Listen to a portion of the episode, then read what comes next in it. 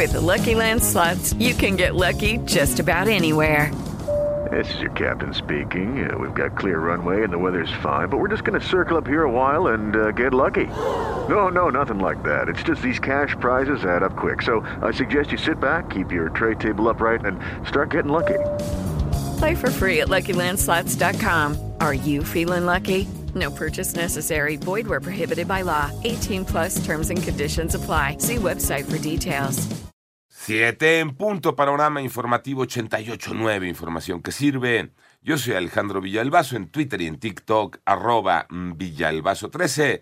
Miércoles 15 de febrero, Iñaki Manero. La Comisión de Gobernación de la Cámara de Diputados aprobó un dictamen que casi triplica las multas por injuriar al presidente de la República. La Cámara también aprobó la nueva convocatoria al proceso de selección de cuatro integrantes del Consejo General del INE para el periodo 2023-2032.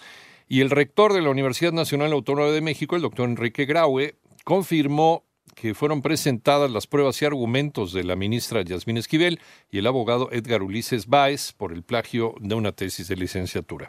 En Oaxaca, el Consejo de la Judicatura del Tribunal Superior de Justicia inició un procedimiento contra el juez Teódulo Pacheco Pacheco, quien otorgó prisión domiciliaria a Juan Vera Carrizal, agresor con ácido de la saxofonista María Elena Ríos.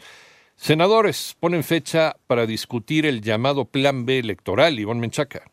Las Comisiones Unidas de Gobernación y Estudios Legislativos Segunda del Senado emitieron la convocatoria de sesión ordinaria para el martes 21 de febrero a las 17 horas para discutir y en su caso aprobar el llamado Plan B en materia electoral. Esto después de que la oposición criticara el retraso en el análisis del artículo que elimina la cláusula de vida eterna. Está muy claro, es una táctica dilatoria, es una chicanada política parlamentaria para llevarse este dictamen o esta dictaminación hasta finales de abril, así pareciera, y obviamente en la promulgación, pues cerrar los espacios para la inconstitucionalidad. Es la voz del senador del PRI, Manuel Añorbe. 889 Noticias, Ivonne Menchaca Sarmiento. Dieron a conocer los productos de la canasta básica que más han subido de precio, María Inés Camacho. De acuerdo con un estudio de la Alianza Nacional de Pequeños Comerciantes sobre la variación de precios de la canasta básica, del 15 de enero al 15 de febrero, se encontró que cinco productos fueron los que más se encarecieron. Fueron chile, aguacate, huevo, aceite y papa. La Alianza Nacional de Pequeños Comerciantes, AMPE, reporta la variación de precios de la canasta básica del 15 de enero al 15 de febrero. Registrar en los 32 estados de la República, encontrando una variación promedio nacional a la baja totalmente marginal de menos 4.04. El precio promedio de la canasta básica para este periodo es de, a nivel nacional es de 1.645.19. Fue la voz de Cuauhtémoc Rivera, presidente de la Alianza, para 88.9 Noticias, María Inés Camacho Romero.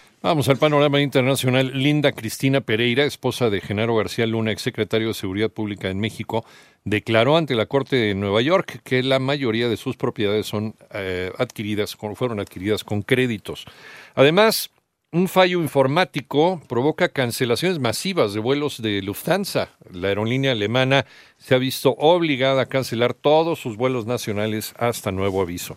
La Organización Mundial de la Salud calificó los sismos en Turquía y Siria como el peor desastre natural del siglo en Europa. Hoy la cifra de víctimas mortales se ubicaría en más de 41 mil. También esta mañana la primera ministra de Escocia, Nicola Sturgeon, anuncia su intención de renunciar tras ocho años en el cargo.